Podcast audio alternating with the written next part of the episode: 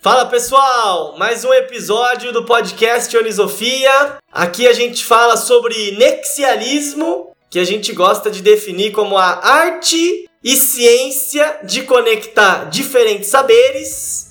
E o episódio de hoje é o Mundo do E e Mundo do O, gravado com a galera da comunidade Onisofia. E a gente tem a honra aí de chamar o Renan e o Zé Guilherme para participar com a gente. A gente vai começar o episódio com o ritual do check-in, né? Que nada mais é de que você contar para todo mundo como você tá chegando, o sentimento de chegada, sem um simples tô bem, tô legal, um pouquinho mais elaborado que isso, porque a gente acredita que né, você mostrar o seu sentimento conecta mais com as pessoas que estão conversando com você. E fiquem aí com o episódio 8, Mundo do E, Mundo do O, vambora! Essa é a Unisofia e vai!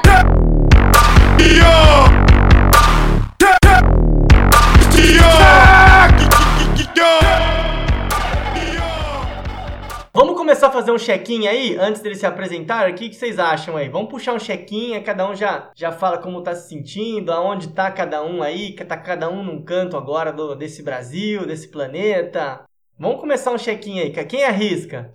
Eu arrisco. Vai lá. Cara, eu. Ó, ninguém sabe porque a gente não vai colocar no ar a primeira parte, mas a gente tava dando muita risada, cara. Eu tô com dor aqui no, nos músculos da face, de tanto rir. tô chegando muito animado, cara. Né? Muita alegria aí, vambora. Vamos ver o que vai sair. Esse episódio é orgânico, hein, cara. Esse aí, o script, eu acho que é uma, sei lá, uma linha de script. o script é fala o que vier na telha. Bacana, isso que é interessante, né? Na verdade, às vezes de um negócio meio orgânico que era para ter talvez algum tema esperado, pode sair um negócio mais interessante do que seguir um, uma receitinha de bolo, né? Com certeza. Mas fala aí, Renan, como é que você tá chegando, cara, antes da gente dar o spoiler pra turma aí? Cara, eu tô chegando tranquilo, final de férias, então aquela mistura de triste com o fim da, das férias e animado com a volta ao trabalho, né? Os momentos de vencer inércia são sempre complicados, mas tô, tô tranquilo, tô no meio de uns caras aí que eu conheço há bastante tempo, então tô confortável confiante de que vai sair uma conversa bem bacana, interessante, produtiva. E, então é isso, sem expectativas, porém bastante confortável e bastante animado. Boa, boa. Vamos, vamos jogar batata quente com o Zé aí? Bora, bora. Igual o porco falou aqui antes, a gente deu muita risada antes de começar. Então não tem como eu estar tá de outro jeito, não muito feliz. Falei aqui que só o que a gente riu já valeu a primeira semana do ano já. Então, Tô muito feliz de estar aqui. É, acho que esperando que todo mundo bem animado. Pior que o, o leu um pouco do que eu tava imaginando aí. É, o adjetivo que ele usou era o que eu tava na cabeça aqui, é, de ter uma conversa leve. É uma coisa que ao mesmo tempo é mais informal possível, porque primeiro que é da nossa natureza e outra que juntou os quatro aqui, não tem como ser uma coisa é, super formal e séria. E vamos deixar fluir aqui. Hoje a gente prometeu que vai ser o episódio mais orgânico da história do podcast Onisofia até então. Né? Essa Exato. foi a, a promessa feita aí, cara. Mas agora, como vocês falaram como vocês estão chegando aí, queria sugerir aí pra vocês se apresentarem, né? Já que o Zé e o Renan, eles vêm da comunidade Onisofia, eu sempre gosto de falar pra gente apresentar a comunidade pra comunidade, né? Quem é o José Guilherme? Quem é o Renan na fila do pão ou na fila de qualquer outra coisa que vocês queiram comprar? ou não precisa estar na fila de lugar nenhum também? Como vocês gostam de se apresentar? Dois metros de distância, com máscara. Troca gel no bolso. Bom, eu vou contar aqui um pouquinho como eu cheguei aqui, que vai contar um pouco do, de quem sou eu também. Eu sou irmão do Renan. O Renan é amigo de longa data do, dos meninos aqui. E quando eu recebi o convite para fazer parte dessa galera, dessa comunidade, foi através do nexialismo. Quando ele me falou, ah, vamos trocar uma ideia, falar sobre nexialismo, eu falei, não, mano, nem sei o que é nexialismo. Daí ele falou, não, nexialismo, vai lá, pesquisa. Daí eu fui na hora que eu li a primeira frase lá, o que era nexialismo, eu falei, puta que pariu, eu sou nexialista. Eu tenho que estar tá lá, eu tenho que trocar ideia, eu tenho que aprender mais. Eu tenho que fazer parte disso, tenho que estar tá por dentro de, de aprender com essa galera que, bom, quem acompanha aqui já sabe mais que nexialismo. Essa galera que está sempre aprendendo, está sempre buscando informações, trazendo assuntos e fazendo conexões onde aparentemente não tem conexões. E isso é uma coisa que eu gosto muito, então eu falei, puta, preciso dar um jeito de estar de tá mais por perto. Então,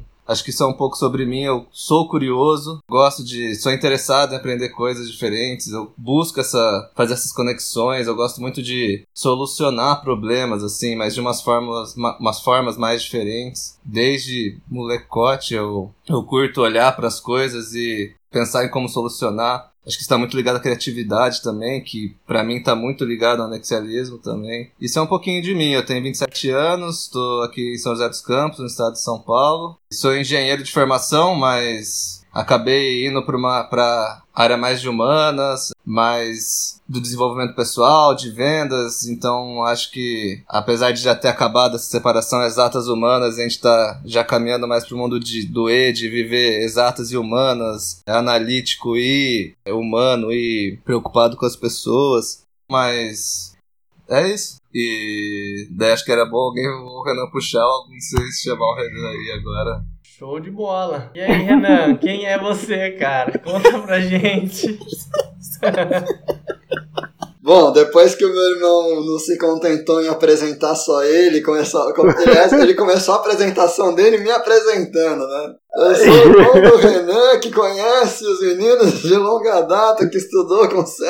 Ai, ai, brincadeiras à parte, cara. É, bom, o Renan não é, né? Ele está. Inclusive, muito bem Opa. inspirado aí nas, nas discussões da comunidade anisofia. Acho que uma das melhores definições que a, defi a, a, palavra definição já não é muito legal, né? Porque ela traz uma ideia meio que de estabilidade, né? Uma coisa que está definida. Sendo que as coisas, na verdade, acho que nem sempre estão muito bem definidas. Mas aí é filosofar demais. Então vou dizer que o, o Renan está. O Renan, ele está um cara é, mais filosófico, talvez, do que, do que sempre foi. E olha que foi bastante, né? Conhecido como Sócrates, né? Você foi retomar. É. Não, porque Sócrates foi um bom filósofo, né? Se o Renan é um bom filósofo, eu não sei, mas que ele tenta, cara. Puta merda. E fala, cara, e pensa e fala. É, bom, o, o Matheus e o, e o Luiz Adolfo, né? O Messi e o Sérgio já me conhecem há muito tempo. É, sempre, sempre tiraram sarro, inclusive, de que eu falo pra caralho. E realmente eu falo pra caralho, porque a cabeça vai trabalhando, vai trabalhando, eu vou falando. Mas então, enfim, a gente se conhece da faculdade, né? Acho que caímos aí os três num curso que a gente provavelmente nem imaginava como que era de verdade né? Talvez eu esteja extrapolando um pouco o meu limite aqui, mas falar do meu ponto de vista é assim. A gente foi fazer engenharia e come... eu e o Sérgio começamos a fazer engenharia no mesmo curso, depois mudamos, o Messi veio um pouco depois, né? Estudamos junto, moramos junto, fomos pra festa junto, filosofamos junto, fizemos uma porrada de coisa e a amizade ficou, né? Sempre compartilhando muitos conceitos aí, tendo valores e interesses muito parecidos. Matheus e Messi aí como idealizadores da comunidade Onisofia, mas acho que antes de surgir, né, muitos anos antes de surgir a ideia da comunidade, de chegarem nesse, encontrar esse conceito-chave de nexialismo, a gente já falava de muita coisa de, sobre isso, né, quando a gente ainda tinha oportunidade de estar junto aí diariamente. Como o Matheus falou, estamos aí distanciados, cada um em um lugar, mas sempre com bastante contato. O, bom, como eu falei, o Renan tá filosófico, acho que já deu pra perceber por essa divagação total que eu dei, mas hoje em dia ele tá tentando aprender, cara, o máximo possível. Com a vida, com os estudos, com a parte profissional. E é isso, tentando aprender, tentando crescer cada vez mais e contribuir o máximo possível com, com ele mesmo, com a comunidade, com as pessoas aí que o secam, para ver se a gente melhora como um todo, né? Questões sociais, enfim é, toda essa nossa sociedade aí, porque a gente faz parte disso tudo, né? Não dá pra gente achar que tem que fazer o, o que importa só pra gente, porque na verdade cada coisa que a gente faz impacta todo mundo e cada coisa que todo mundo faz impacta a gente também. Então é isso. Renan, hoje, ele está um cara tentando contribuir da melhor maneira possível para a sociedade através do autoaprimoramento e do suporte ao aprimoramento dos outros. É isso. Porra, Muito bom. Bonito, hein? bonito demais, cara. Que isso.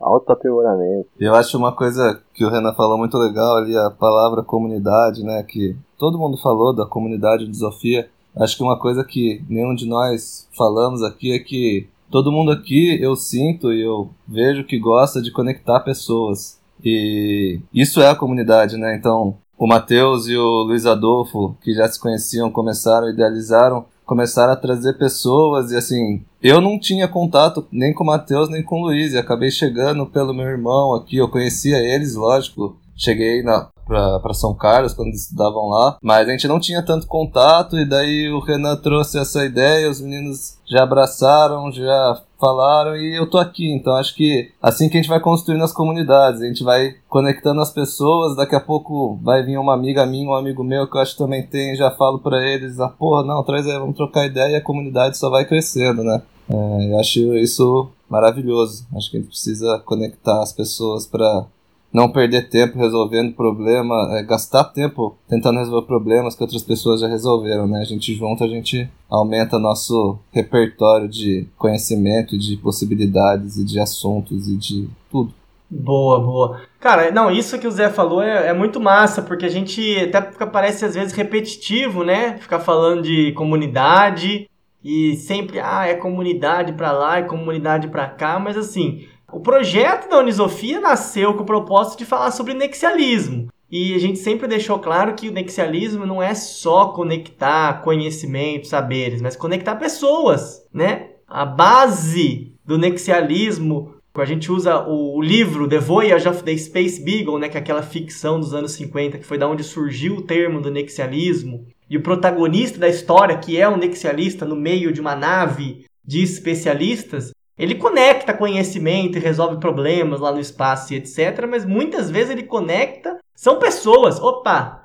Tem alguém da antropologia aqui, alguém da matemática aqui, conectou. Pô, cara, então assim, não faz sentido a gente falar de nexialismo sem falar de conectar gente. Então, por isso a gente acha importante fazer esses episódios com a galera da comunidade e apresentar pessoas, pô, você vai adorar conhecer você e a gente conecta essas pessoas. No caso aqui, claro, o Zé e o Renan são irmãos, né? Já se conheciam, óbvio, mas faz muito sentido esse lance de conectar pessoas diferentes. Então, cara, é, é muito legal. Isso tá muito conectado com o que a gente prega aqui também, né, cara? Uma coisa que eu ia falar ali sobre conectar as pessoas, acho que é muito interessante, assim, quando você aprende algo novo que te empolga, né? Igual foi o nexialismo para mim, eu aprendi faz pouco tempo, faz o que? Um mês, dois meses. E desde o momento que eu aprendi, eu juro, já devo ter falado para umas 20 pessoas. Você sabe o que é nexialismo? Você, mano, tem certeza que você é nexialista, velho. Olha isso, olha como você enxerga as coisas que você tá pensando. E acho que assim, assim a gente vai contaminando positivamente as pessoas com novos conhecimentos e trazendo as pessoas nessa conexão, igual tá acontecendo agora, que igual é a comunidade.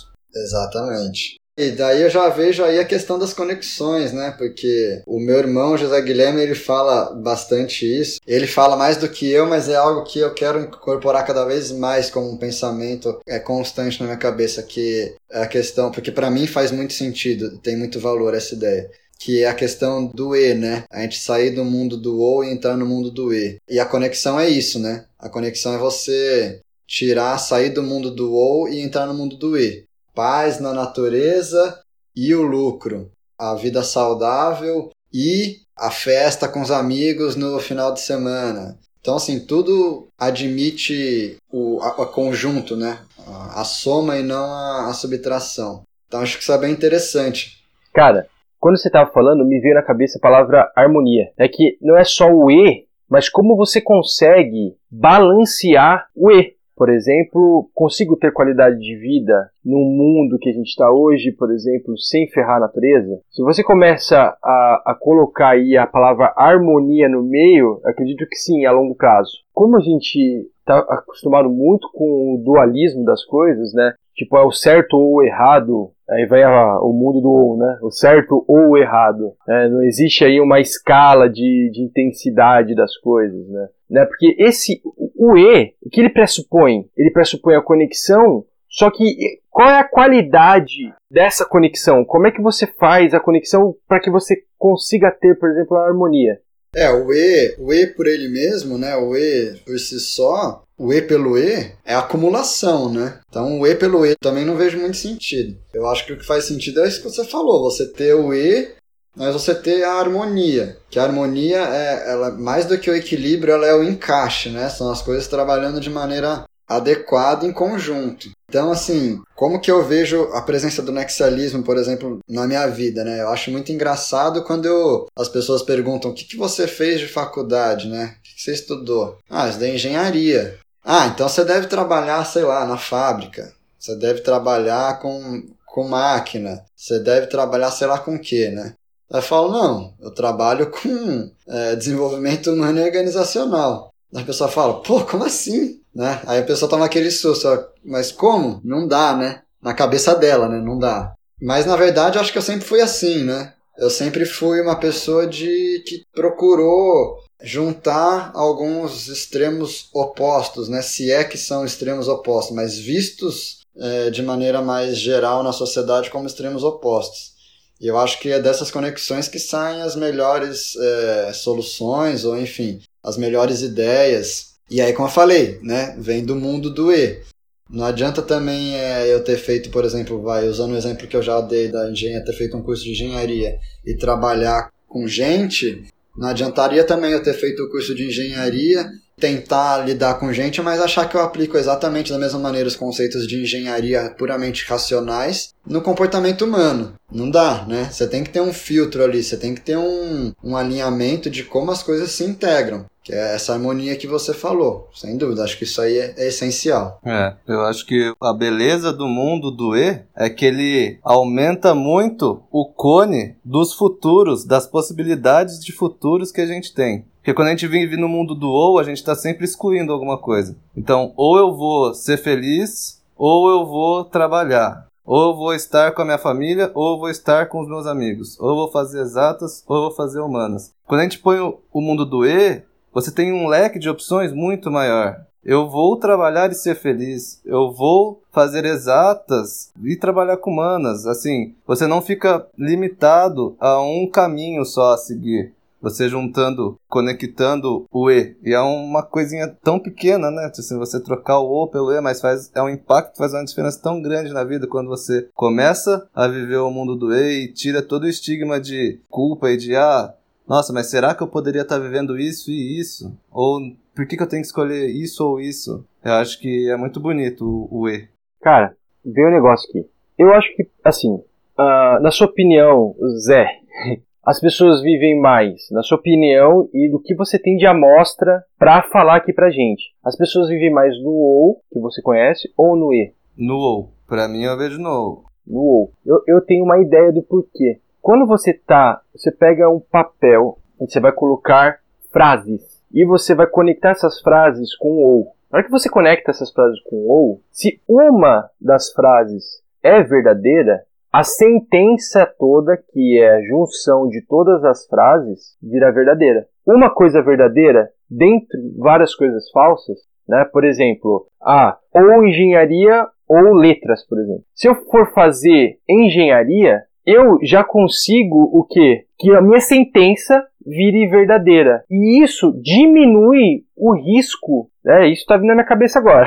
diminui o risco de você, por exemplo, de você estar errado, entendeu? No mundo do E, todas as frases têm que estar verdadeiras para que você tenha a sentença inteira verdadeira, ou seja, o risco é maior de você ter uma sentença falsa, pelo próprio modelo de eu ou da lógica. Então, por exemplo, no meu ver, quando você começa a colocar quando você começa a entrar mais no mundo do E, porque eu acho que eu já vou questionar esses mundos de eu ou, porque eu acho que é o seguinte, como eu, eu acho que é um modelo, é um modelo que você tira, por exemplo, da lógica humana e traz, por exemplo, para uma vida que é muito complexa. Então tem horas que você vai escolher o não tem jeito de você estar tá no mundo total E. Acho que isso é uma utopia de querer abraçar tudo. Eu, eu particularmente gosto de abraçar muita coisa, mas para outras coisas eu tenho que entrar um pouquinho ali no mundo do então acho que é um negócio, é uma teia, né? Na hora que você está falando de decisões ali dentro dessa teia, aí sim você utiliza, eu vou falar de óculos agora, ou você bota o óculos do O ou bota o óculos do E,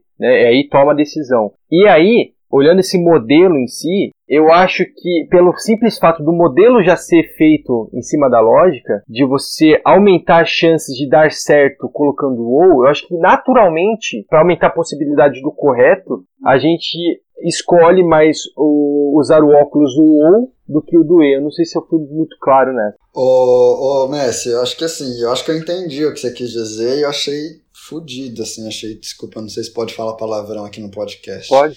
Deve. Mas eu achei do caralho, então, já que pode falar palavrão.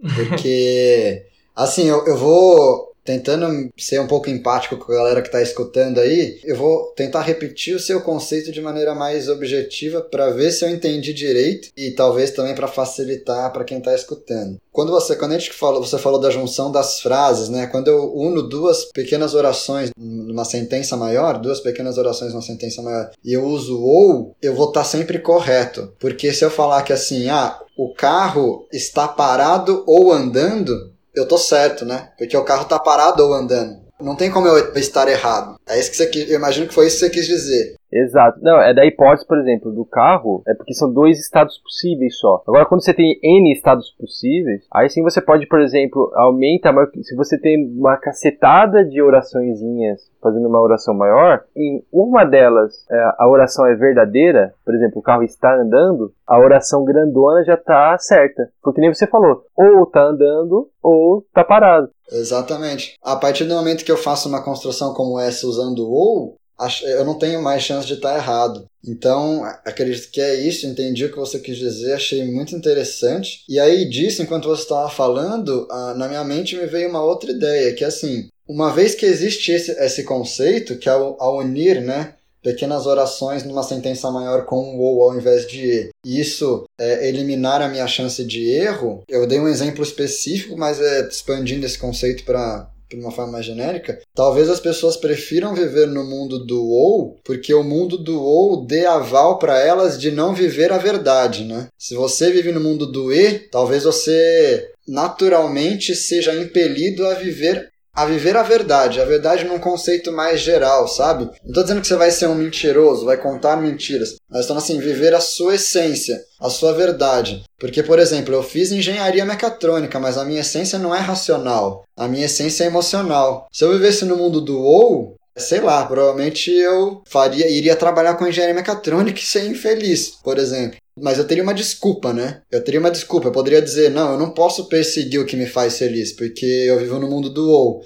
E nesse mundo do ou eu tenho que fazer, se eu fiz engenharia, eu tenho que trabalhar na linha de produção, sei lá, ou qualquer coisa voltada para a área técnica. A partir do momento que eu vivo o mundo do E, aí eu tenho que viver minha essência né? Porque eu não tenho mais desculpa. Eu posso unir duas coisas que sejam enxergadas num primeiro momento como diferentes ou opo né, opostas. Então eu posso ter feito engenharia e trabalhar com gente. Eu posso ter feito uma faculdade técnica racional e desenvolver uma atividade profissional na área de humanas, por exemplo. Então eu sou impelido a viver minha essência. Eu não tenho mais desculpa para não viver ela no mundo do E. Isso é uma coisa que me veio na cabeça. Eu acho que, assim, até um pouco, talvez, mais profundo quando você pensa no certo ou errado, né? Por que que talvez a gente hoje esteja num, vivendo um momento no mundo tão dualista, né? Porque tem o certo ou o errado. E será que é realmente assim? Uma coisa só é certa ou só é errada? Uma coisa pode ser certa e errada, dependendo do ponto de vista, dependendo da sua bagagem, dependendo da sua opinião. Por exemplo,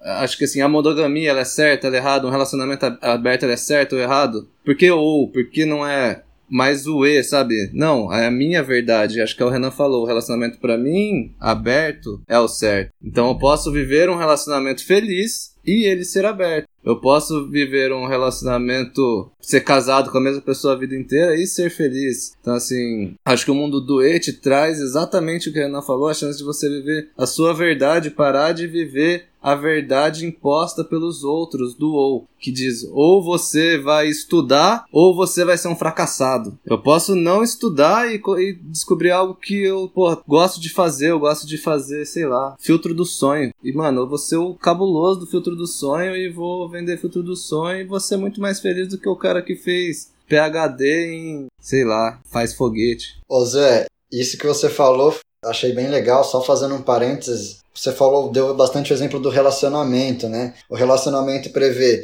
duas pessoas ou mais, o relacionamento prevê conexões, né? Então acho que está dentro aí dessa temática do nexialismo. E isso me fez lembrar um outro episódio da Unisofia que eu achei sensacional. Mas quando você falou de relacionamento, é uma coisa que prevê duas pessoas, que prevê conexão. E aí a gente tem que levar em consideração o que é certo não só para mim, mas para o outro também, né? Então, além de tudo que você falou de certo e errado, além de ser uma coisa que é diferente para mim para você, também é diferente de acordo com quem você estiver, com quem você estiver andando.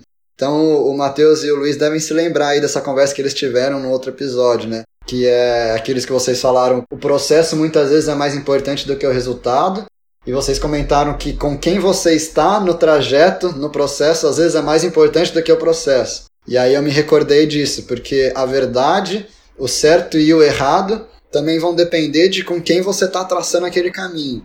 Né? Então, no caso do relacionamento, para você pode ser melhor um relacionamento aberto, mas se a pessoa que está com você naquele momento não pensar da mesma maneira, aí aquilo deixa de valer, né? Ou vocês não vão poder mais seguir no mesmo trajeto. Foi uma coisa que me veio na cabeça aqui. Eu tô aqui absorvendo, né?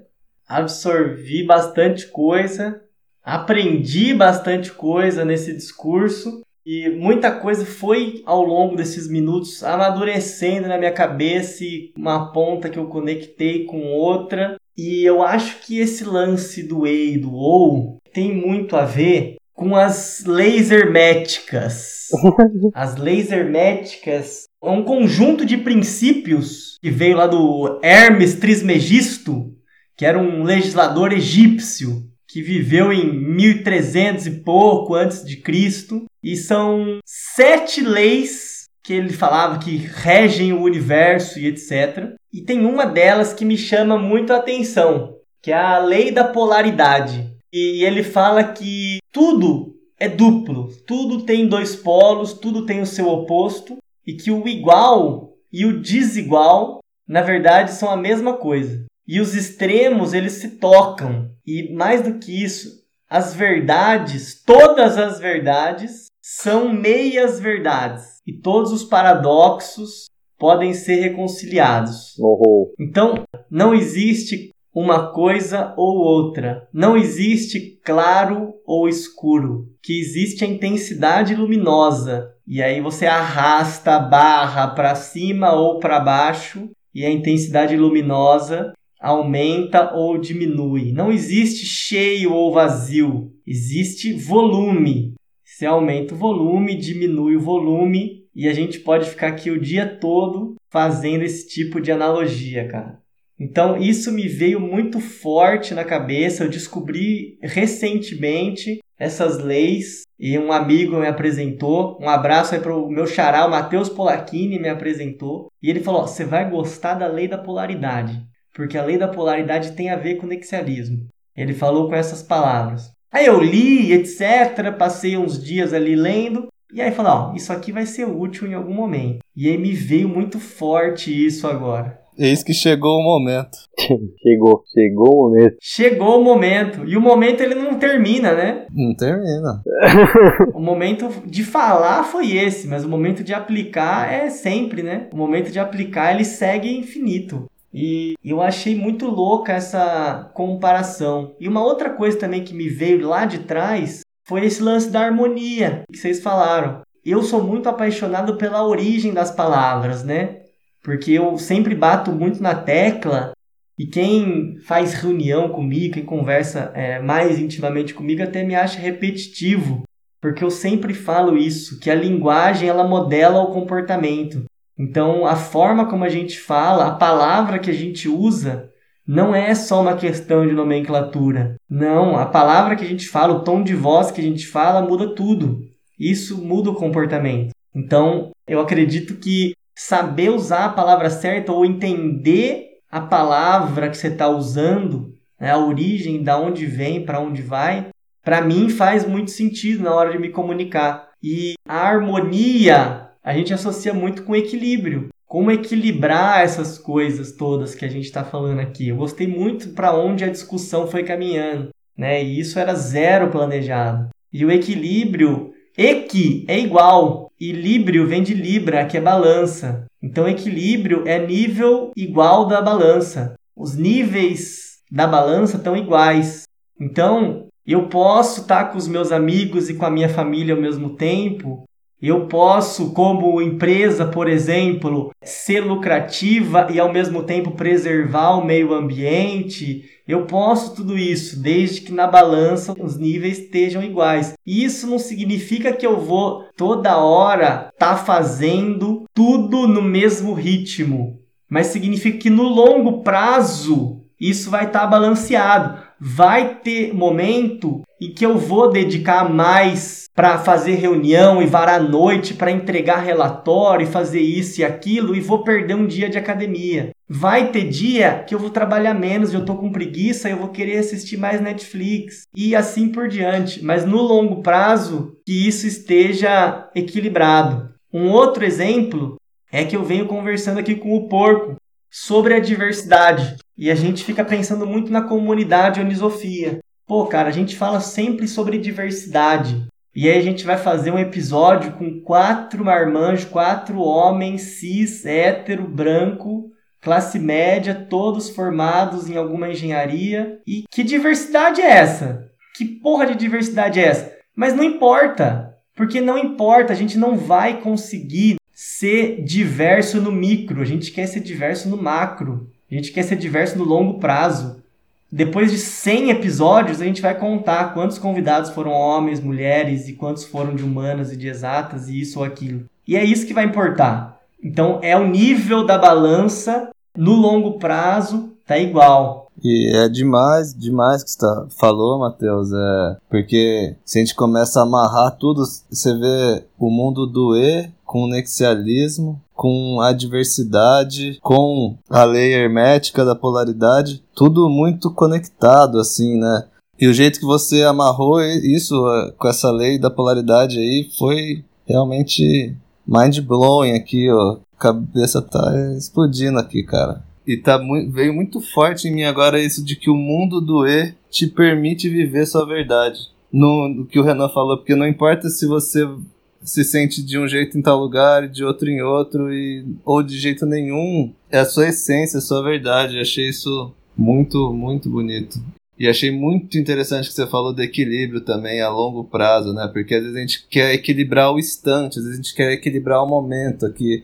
Eu queria estar aqui agora falando com vocês e assistindo o jogo do meu time. E eu não consigo fazer isso no mesmo momento. E por não ter esse equilíbrio instantâneo de um momento, de um minuto, de uma hora, me gera uma angústia de que eu acho que eu não vou conseguir ter um equilíbrio da minha vida. E na verdade o equilíbrio é consistência, é longo prazo. E você vai fazendo sua vida equilibrada constantemente, não em um minuto, uma hora, em um dia. Eu achei muito, muito do caralho. Muito obrigado, tô muito feliz de estar aqui. Da hora, cara. E é muito louco, cara. Primeiro, falando do E, no seguinte, eu tenho que viver minha verdade porque, no meu ponto de vista, as coisas que eu construo e coloco E, elas necessariamente, para o todo ser verdadeiro, todas elas têm que ser verdadeiras. Ou seja, fazendo uma analogia, a minha balança é onde eu tô medindo, a balança é para medir. Então eu tenho que ter uma referência. Balança vem muito de referência. E referência vem muito de cultura. E o Sérgio falou muito legal. Por exemplo, não existe certo e errado, ou claro ou escuro. É uma, é uma questão de você arrastar a barrinha. É uma questão de intensidade. Por exemplo, como certo e errado. Certo e errado que é comportamental, é humano. Pô, a balança é muito cultural. Tem que levar a cultura em conta para você ter, o, pelo menos, a régua. Você precisa da régua para arrastar a barrinha para ver o que, que é mais certo, o que é mais errado, né? Então, a balança também leva em consideração o teu sistema, que nem relacionamento e tudo mais, então é uma questão muito cultural. E cultura me leva à convenção. E a convenção me leva ao quê? A acordo. Olha que maluco. Então a gente tem um acordo de o que, que é certo, o que, que é errado, o que, que é tolerável, o que não é tolerável. Isso depende da, da própria cultura eu, eu abomino intolerância, né? Porque assim, legal, tolerância você harmoniza com tolerância. Agora, intolerância, você não consegue harmonizar. A, a intolerância vai muito também por cultura. Se eu fosse, se eu, se eu vivesse numa uma sociedade canibal, ia ser suave eu comer outro ser humano, por exemplo. Entendeu? Não é muito cultural. Olha que maluca. A, a balança, é, é, isso é maluco de se falar. Sabe? Pô, você tá falando de sociedade canibal, tô falando que o negócio é tão volátil. O equilíbrio, ele é tão. Ele, ele é volátil por quê? Porque depende da balança, depende da referência. E aí isso vira, por exemplo, um equilíbrio meio que dinâmico, né? Por exemplo, ah, a gente está numa cultura ocidental, tal, beleza. Eu, eu, acredito em algumas coisas e tudo mais. E eu acredito sim que as coisas elas têm que ser a longo prazo. Mas eu tenho que escolher minha balança também. Em que, que eu vou referenciar isso tudo? Eu queria voltar um pouco no que o Matheus falou um tempo atrás, né, da, da lei da polaridade, e, e aí eu fiquei pensando o seguinte, que desse, desse conceito todo de balança, de equilíbrio, o universo ele busca esse equilíbrio, né, o equilíbrio. A natureza busca esse equilíbrio. E eu não sei vocês, o que vocês pensam, mas eu acho que a ordem suprema das coisas, e aí já não precisa nem extrapolar para a questão espiritual, pode ser questão prática, física, química, biológica ali, mas a, a ordem suprema maior que existe e melhor que existe é a da natureza. Fazendo um parênteses aqui, o, o ser humano é um dos maiores agentes de transformação, né? Em curto prazo ali da natureza, mas se o ser humano desaparecesse, a gente fala muito de desequilíbrio ambiental, desequilíbrio natural, mas se o ser humano desaparecesse, a natureza ela retornaria ao equilíbrio em pouquíssimos anos. Só fazer um parênteses aqui de um cara que em comum a gente gosta muito, que é o Murilo Gun, que ele tem uma, uma coisa que ele fala que eu acho muito interessante, que ele fala, eu não sei qual é a pergunta, mas a resposta é a natureza. E eu achei que me veio isso muito na cabeça na hora que você começou a falar da natureza, que ela se reorganiza porque ela tem as respostas para tudo. Cara, vem um negócio aqui, hein? Conectar diversidade com nexialismo, né? E antes de fazer essa conexão, vou fazer uma analogia com a própria química, própria reação química. Se você não tem diversidade, né? Vou falar de uma, de uma reação de combustão. Para que haja combustão e liberação de energia, você precisa de quê? Do combustível, do comburente e de energia para começar a reação, certo?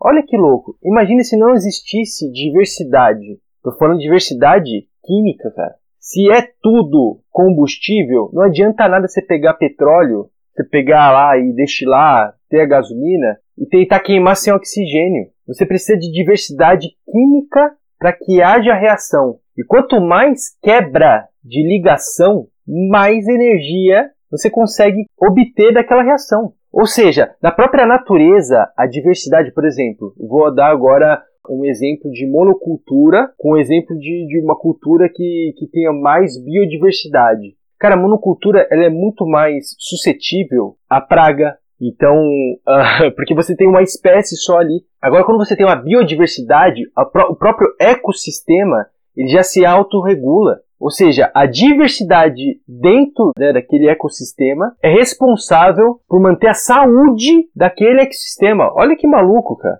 Que as coisas se complementam.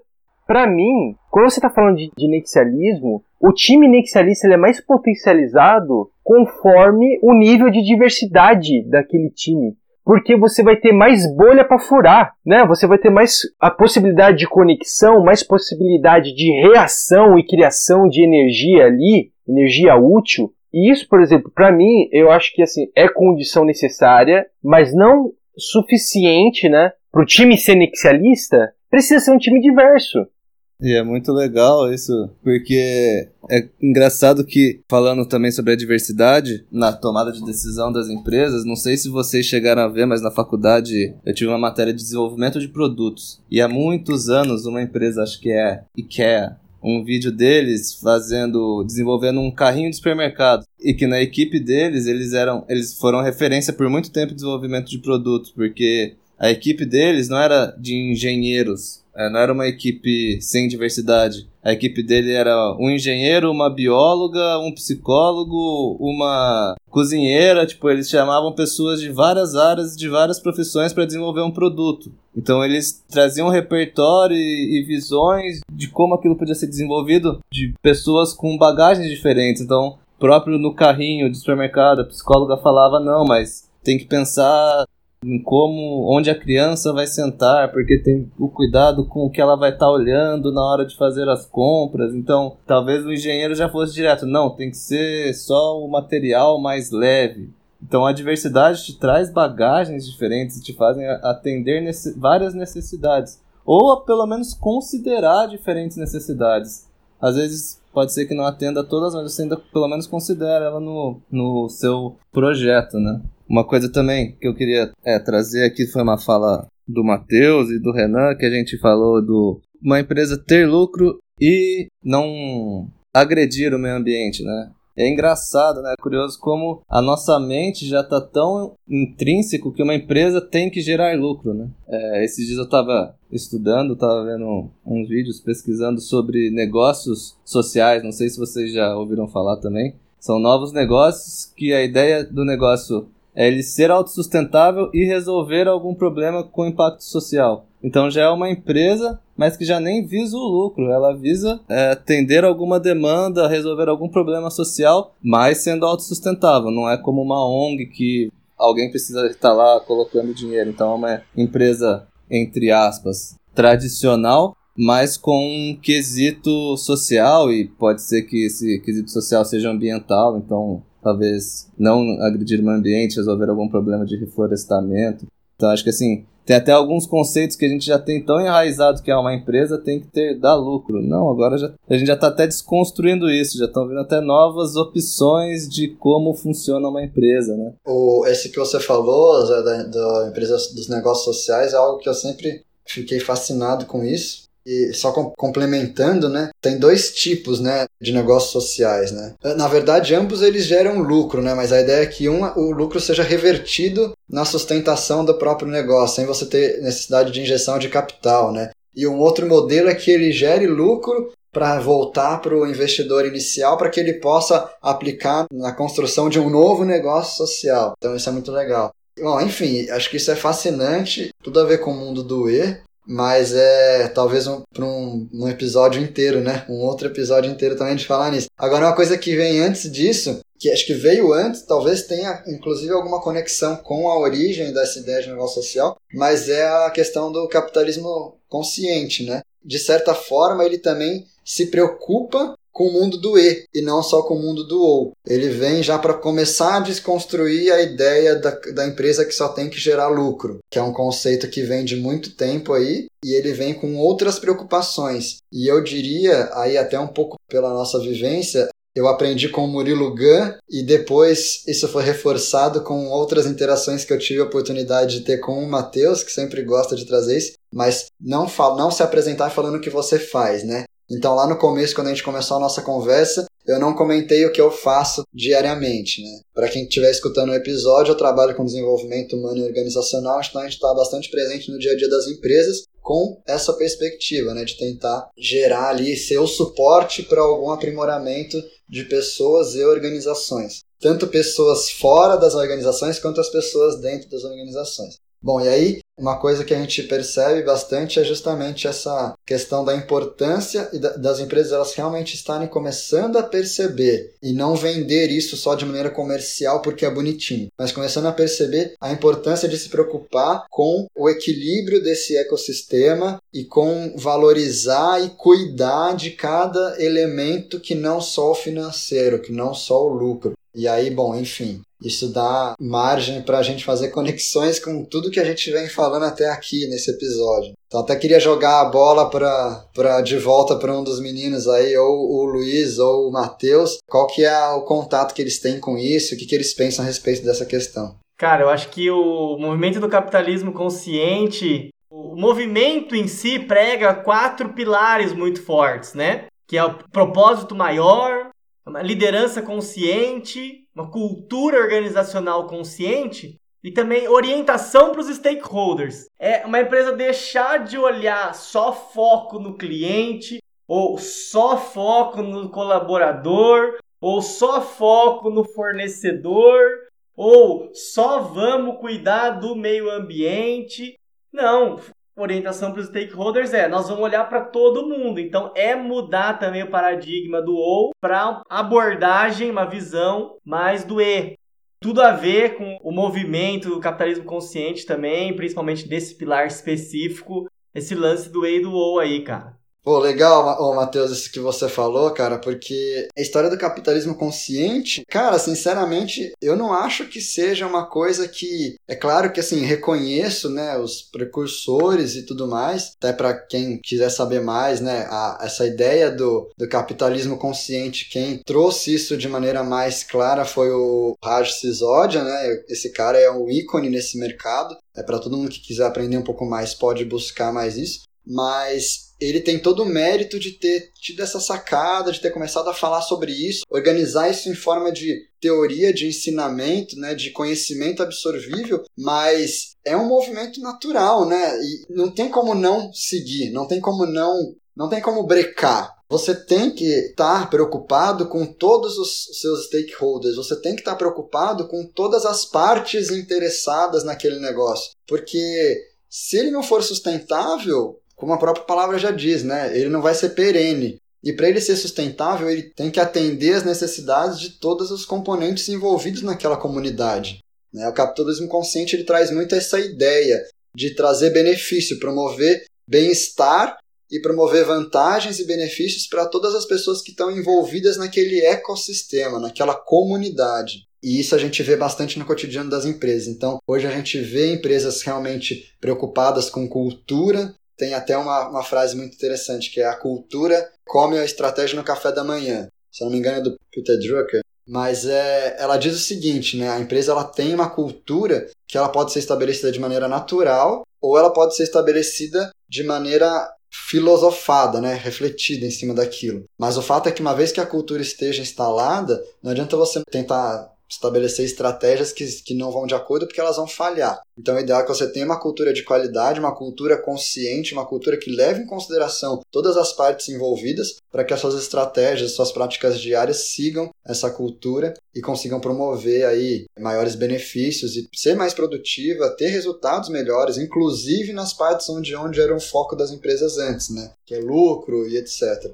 E uma analogia que eu acho bem legal de fazer, que eu ouvi da minha chefa hoje. Inclusive, eu tenho a sorte hoje de trabalhar numa empresa que a CEO e fundadora é uma mulher com anos de experiência nessa área. Ela diz que o que motivou ela a trabalhar, principalmente com foco em organizações, é porque ela enxerga as organizações como as grandes, as grandes agentes de mudança, de, de, real, de real impacto, de grande impacto na sociedade. Elas têm esse poder. Por isso que é tão importante que essas organizações realmente se tornem responsáveis, se tornem conscientes e comecem a assimilar essas práticas que valorizem todas as partes interessadas desse ecossistema. Boa, animal, cara. Olha, olha que legal que você falou da cultura e da estratégia, né? E da ação depois que vai ser tomada dessa estratégia. Na verdade, a cultura vem como que? Como a balança, né, a referência. E faz muito sentido agora a gente falar de referência, porque se você tem uma referência e a tua estratégia ela não é referenciada na sua balança, o que acontece? Ela tá fadada mesmo ao fracasso,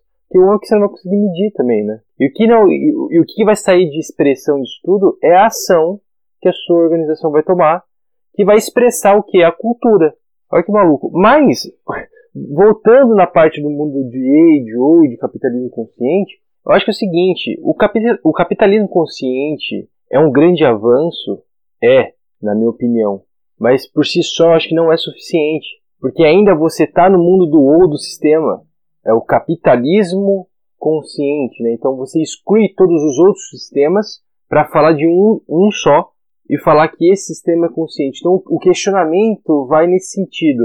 A gente está tão acostumado a, a, ter a polaridade, a ter, por exemplo, dois tipos de sistema, e por que a gente não começa a olhar o sistema em si não como duas coisas diferentes, como a gente estava falando, mas como uma escala né? De que, poxa, então, já que eu me eu me defino como capitalista, eu não posso ter práticas, por exemplo, de um estado de bem-estar social. Tem que ter práticas mais liberais, tal, não sei o quê. Não, calma aí, pô. Então você tá, você tá no mundo do ou, você não tá no mundo do e. E se tivesse uma régua ali para falar assim, poxa, é, no, na cultura que eu tô, no, na sociedade em que vivo, eu tenho que pegar essa barrinha e, e arrastar mais para um estado de bem-estar social que as pessoas estão passando necessidade.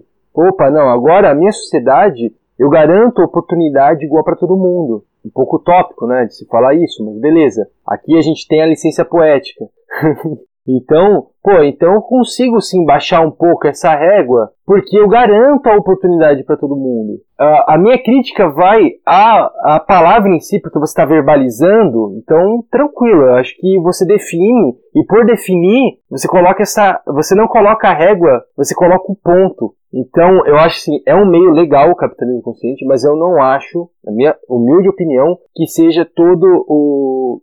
É o processo, né? Eu, eu acho que não é a resolução de todos os problemas. Vamos supor que ah, todas as organizações elas optem por, por seguir o capitalismo consciente. Eu acho que mesmo assim não é a solução para todos os problemas socioeconômicos que a gente vive hoje em dia, por exemplo, no Brasil. Show demais, cara. Interessante isso. Até o próprio conceito de esquerda e direita também entra muito no E no OU, né?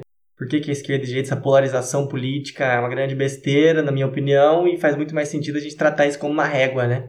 Você pode arrastar para lá e para cá e adotar valores daqui ou dali, de repente, dependendo do momento, faz mais sentido estar de um lado ou do outro e etc, né? Mas olha só para onde que a gente chegou essa discussão, né? Porque olha para quanta coisa a gente passeou hoje, né? Depois do check-in, a gente começou a bater um papo e etc. E aí a discussão começou a caminhar para esse lance do, do E e do OU. E muita reflexão legal surgiu disso a diversidade veio muito forte, né? Tanto no ambiente das empresas, das organizações, veio aí um pouco à tona, mas a diversidade também na vida, na natureza e etc, né? A reflexão do ou ser uma abordagem onde eu tenho menos risco de errar, enquanto a abordagem, o olhar do e seria encarar mais e viver mais a sua própria verdade, a sua própria essência. Isso mexeu um pouco comigo, muito legal. É, a gente falou também do equilíbrio, o conceito de equilíbrio, a palavra equilíbrio, né? O equi igual e o libro de libra. Então é o equilíbrio, seus níveis iguais da balança. Né? Depois o porco falou que esse lance do equilíbrio está muito ligado com a cultura, que está muito ligado com convenções, está muito ligado com acordo. Então depende muito de onde a gente está, o acordo é diferente, a pessoa que a gente está, o acordo é diferente. Então a gente tem que arrastar nossa barra diferente dependendo de onde a gente estiver. A gente falou das leis herméticas, né? A lei da polaridade, não existe claro e escuro, existe intensidade luminosa, né? Que é essa metáfora da barrinha sendo arrastada. O Zé falou um negócio também muito legal, cara, que é citando o Murilo Gana, não sei qual é a pergunta, mas a resposta é a natureza. Isso também, cara, puta merda. Até Peter Drucker, né? O Renan comentou aí, também gosto muito dessa frase, né? Cultura come a estratégia no café da manhã. Porco falou também da analogia, da metáfora com as reações químicas. Você precisar de diversidade de reagentes químicos mesmo para existir uma reação. O oxigênio sozinho não faz absolutamente nada e assim por diante, né? Então também, cara, muita metáfora hoje aqui, né? Muita metáfora, muita analogia. Eu sou muito fã, muito viciado em metáfora. Acho que a gente vive uma vida mais, mais rica fazendo metáforas, né? Porque a metáfora é uma coisa anexialista, né? É beber de uma fonte e jogar na outra, né? É beber da química e jogar isso para dentro da filosofia, da psicologia, né? Então a metáfora por si só é uma é uma atitude nexialista, né? Que veio agora na minha cabeça isso. Mas eu vou sugerir pra gente, com certeza teve muitas outras coisas que ficaram para trás, mas acho que essa é uma recapitulação que eu sempre gosto de fazer pra gente voltar e aterrissar um pouco, né? Porque a gente navegou e foi para longe, voou. E sugerir pra gente caminhar para um check-out aí, galera. Mas eu queria propor um check-out aí diferente. Falar o que, que ficou mais forte. Vocês me falam o que, que vocês acham aí. O que, que ficou mais forte do encontro de hoje para vocês? Qual reflexão, aprendizado? Que cada um, até aí tá moleza, né? Que cada um deixe uma provocação final, porque a gente sempre gosta de terminar o episódio com uma provocação final. Mas dessa vez, eu acho que esse episódio merece quatro provocações finais. Então vão pensando cada um. Se alguém já tiver, tenho certeza que alguma outra pessoa já tem aí, já no gatilho. E aí eu deixo a minha também, a gente estoura tudo e fecha aqui com tudo isso aí. O que, que vocês acham? Bom, Vamos pra cima. Bom, vamos nessa. Depois dessa, né? Puta que pariu, velho. Boa. Pô, o Zé fica por último, velho. Essa da metáfora foi foda, hein? Porra. Foi, foi. Essa, essa pegou, pegou o gancho aqui, pegou o gancho. Cara, tentando, tentando viver esse mundo do E, eu vou fazer algumas composições aqui. Eu acredito que o que ficou de mais diferente aqui para mim foi a questão né, foi que é, uma, é algo, novo para mim que fez todo sentido. É a lei da polaridade. Então acho que isso é foi uma coisa bem legal entre várias né? Difícil escolher mas eu vou vou nessa. Vou pegar essa lei da polaridade. O meu checkout hoje é que eu tô no 220 no 570 Tô aqui. Queria ficar mais três horas conversando aqui, porque o negócio pegou fogo e são tantas conexões que não queria parar. Então, meu checkout é esse: eu saio eletrizado e com energia lá em cima. E a provocação que eu queria deixar também tem milhares de todos aqui, várias coisas compartilhadas, putz, tantas e tantas são excepcionais. Mas eu, como sou um amante nato do autoconhecimento, e eu acho que para você conhecer o outro e poder fazer algo pelo outro, você precisa antes se conhecer. Eu vou deixar como provocação aquele gancho que eu que eu cheguei só com o suporte do, do Messi aí, graças ao suporte do Messi que lançou a bola, que é a questão do ou e do e. O ou você tem menos chance de errar, mas o e te impele a viver sua própria essência, sua verdadeira essência. Então, a provocação que eu queria deixar é justamente essa. Será que a gente não reluta tanto em viver o mundo do E e insiste em viver o mundo do OU por medo de mergulhar no autoconhecimento e medo de viver a própria essência? Sensacional. Puta merda, hein? Provoca um check, né? ah, eu vou, vai, ai meu Deus do céu, cara. Eu tô saindo suado aqui, foi. Nossa, corpo tá aos 38 graus Celsius aqui, velho. Nossa, o metabolismo é bom isso aqui porque né, dá uma emagrecida no peão aqui.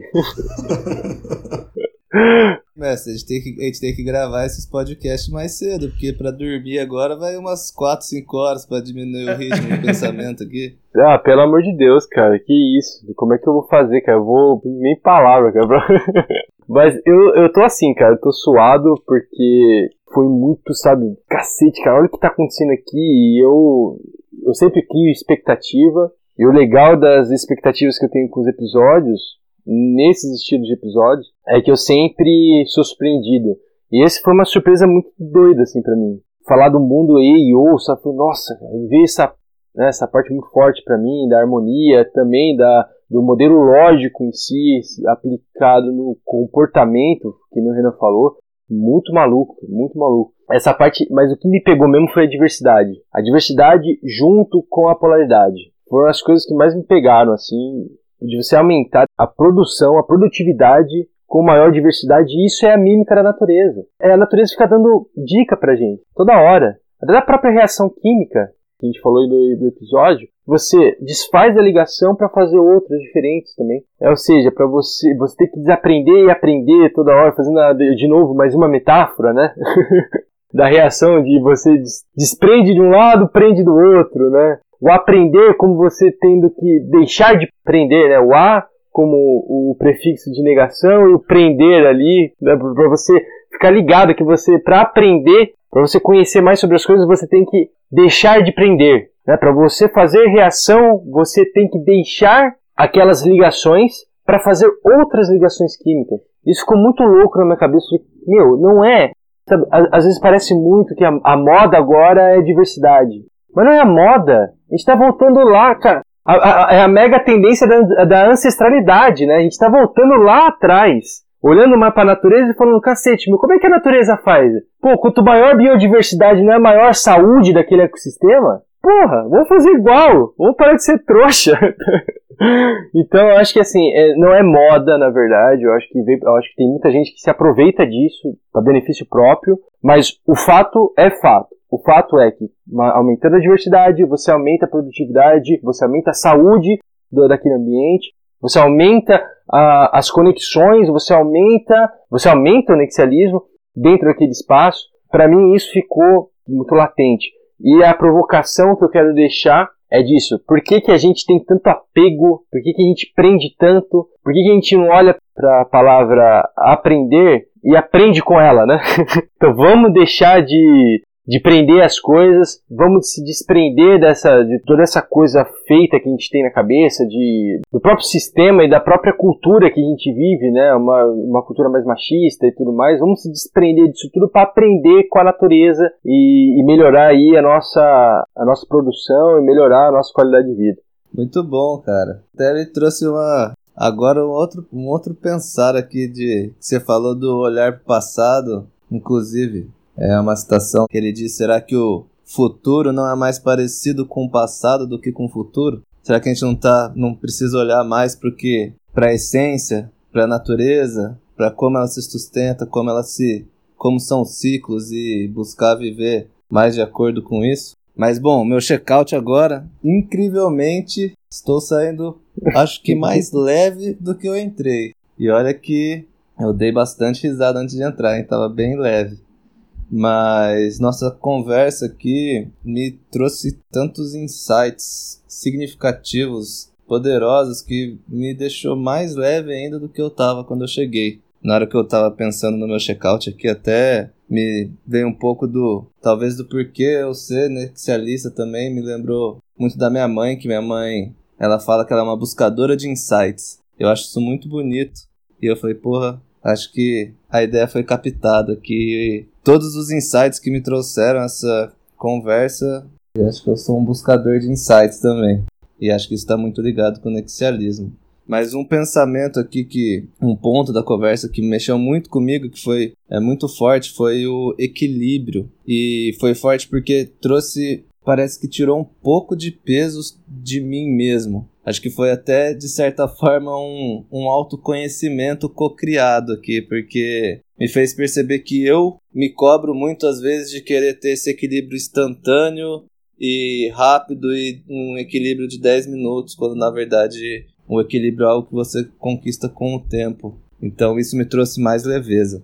E eu, o meu questionamento é um ponto da nossa conversa em que o Messi falou sobre a cultura, sobre a barra do que é certo para cada cultura. Me veio muito forte se esse momento que a gente está vivendo agora, global, de pandemia, não é um convite para a gente, como espécie, achar uma barrinha de regulação, vai, do que é certo e errado para o ser humano uma barrinha do que é certo e errado para ser humano e não o que uma barrinha para cada cidade, para cada estado, para cada país ou para cada cultura, uma barrinha de o que é ser humano.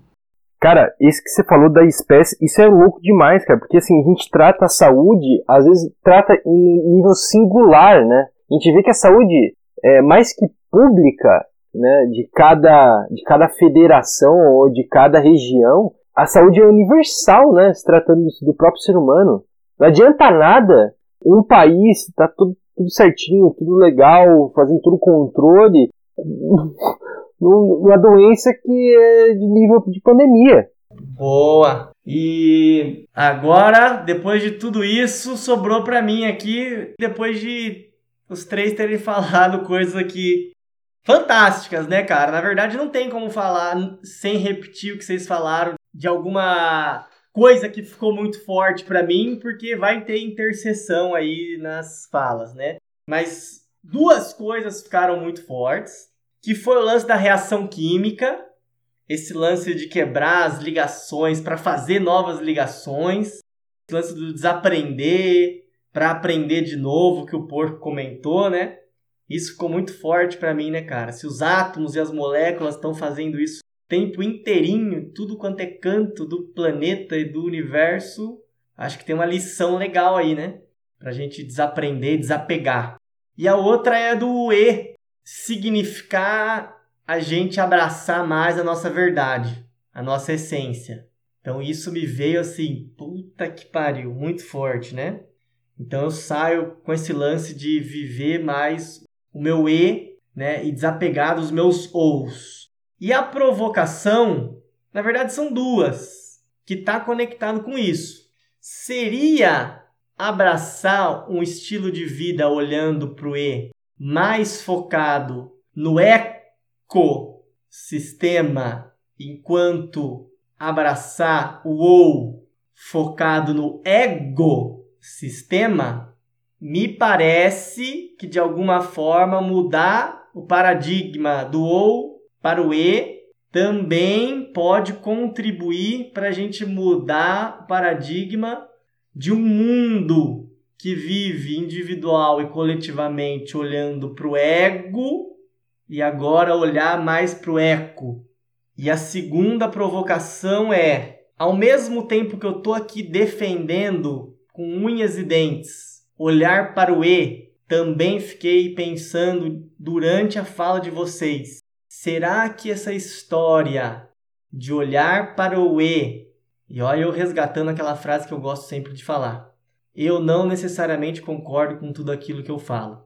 Foda-se, eu falo e desapego e não tô nem aí. Então já falo e já questiono ao mesmo tempo e questiono o fato de eu ter questionado também, né? Será que eu ter um estilo de vida olhando para o E, onde eu quero abraçar agora mais coisas do que eu abraçava antes, onde agora eu me culpo menos do que eu me culpava antes? Será que esse, na verdade, não é o nosso ego vestido ali de um estilo de vida mais livre, né? Usando ali uma máscara que é fantasiado ali de liberdade, de essência, de propósito, de verdade. Enquanto quando você tirar a máscara ali você vai ver que é ele mesmo, o nosso ego, como uma desculpa para eu não focar no curto prazo. Ou eu assisto Netflix ou eu mexo no celular. Não dá para fazer os dois. Pô, agora eu, eu tô um estilo de vida E, então eu posso fazer os dois. Eu posso ouvir música e trabalhar ao mesmo tempo. Eu posso. Então a gente começar a se libertar de algumas coisas e na verdade isso tirar a nossa presença? Pô, cara, isso no curto prazo. Mas você falou que o equilíbrio ele é muito mais importante no longo prazo, né? E no longo prazo também o ego, porque ele é maldito. Ele está no curto, no médio, no longo, tudo quanto é lugar mascarado e vestido. No longo prazo, como por exemplo procrastinação. Se eu varo uma noite aqui trabalhando e pulo a academia hoje e não me culpo mais, porque no estilo de vida do E o que importa é a consistência no longo prazo. Mas só hoje eu não vou fazer academia. Só hoje eu vou fugir da minha dieta.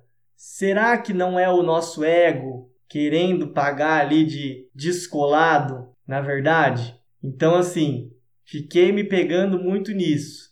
Eu acho que é legal o estilo de vida do E, vou abraçar, já estou abraçando, mas ao mesmo tempo me policiando de que momentos é de fato libertação e essência e que momentos é o ego falando para você.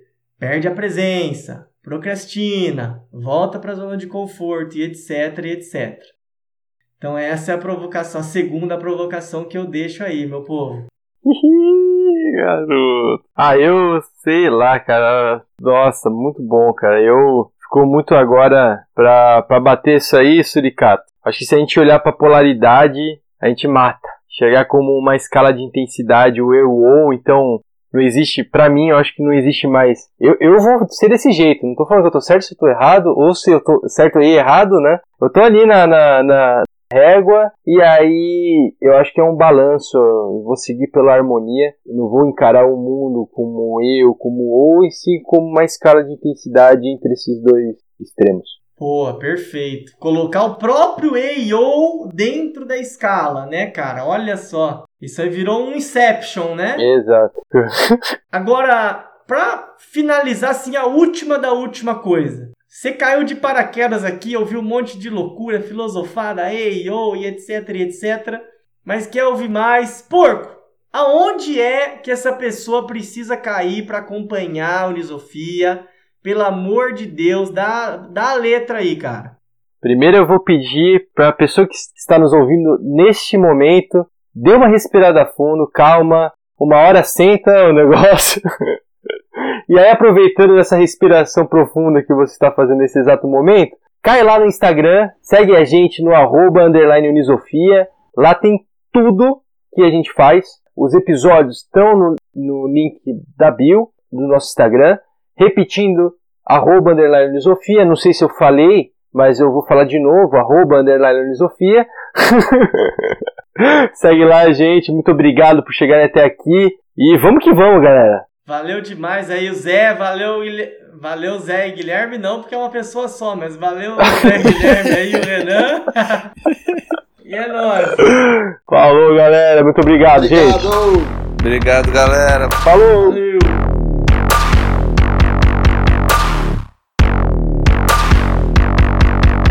Six, six, million ways to die.